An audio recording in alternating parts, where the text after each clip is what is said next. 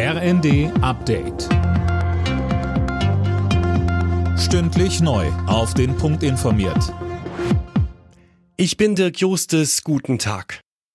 Boris Pistorius ist nun offiziell neuer Bundesverteidigungsminister. Er wurde am Vormittag im Bundestag vereidigt.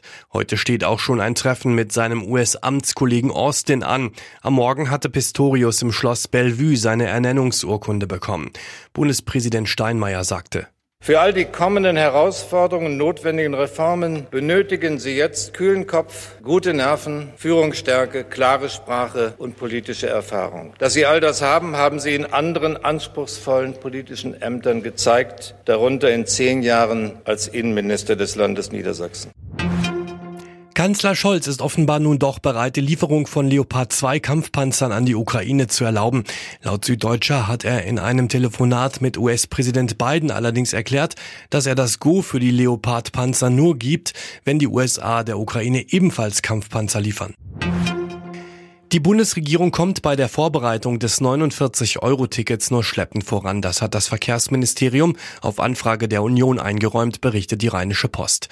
Demnach laufen immer noch Abstimmungsgespräche zwischen allen Beteiligten und da gebe es noch eine Reihe offener Punkte.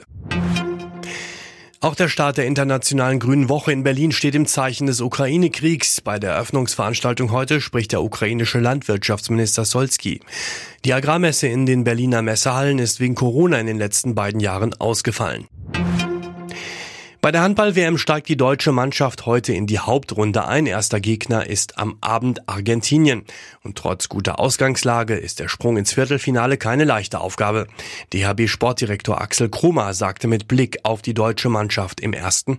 Die ist wirklich seit 1. Januar beisammen und hat Lust, was gemeinsam zu leisten. Und das ähm, haben sie jetzt über die letzten Tage aufgebaut und haben jetzt schon mal drei Schritte gegangen. Und sie wirkt noch nicht sehr satt.